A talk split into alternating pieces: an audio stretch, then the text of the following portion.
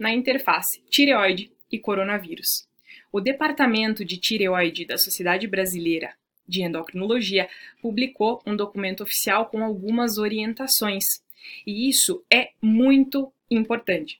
Os pacientes com as doenças de tireoide, eles devem seguir as mesmas orientações do Ministério da Saúde destinadas à população geral.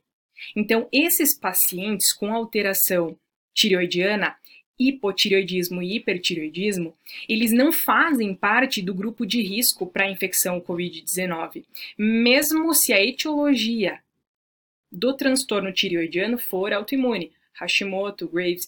Então, Aqui é importante, esses pacientes eles vão manter o tratamento como eles já estavam fazendo, eles não são classificados como alto risco e os cuidados são os mesmos recomendados para a população geral. O tratamento do hipo e do hiper, ele não deve sofrer nenhuma alteração no caso do contágio com o vírus. Então, esses pacientes eles devem ser orientados para fazer o tratamento como eles sempre foram orientados. Então não precisa ter um ajuste de dose, uma mudança na dose, um risco maior. Não, bem tranquilo. E nos casos de maior gravidade, se esse paciente for internado, a recomendação é informar esse medicamento utilizado. Daí, lá na equipe hospitalar, eles vão avaliar a necessidade de mudança, mas a recomendação oficial, posicionamento da SBEM é manter a medicação, manter o tratamento como sempre. E nos casos dos pacientes com câncer de tireoide? A grande maioria, aqueles tratados com cirurgia, seguido ou não do iodo e sem doença ativa. Esses pacientes, eles também não estão no grupo de risco de gravidade da infecção. Eles não necessitam de um cuidado adicional. É a mesma recomendação para todos os pacientes da população geral. Então, mesmo aqueles pacientes com o câncer de tireoide, tratados com cirurgia ou depois com iodo ou apenas com a cirurgia e eles não têm a doença ativa, eles também não estão no grupo de risco.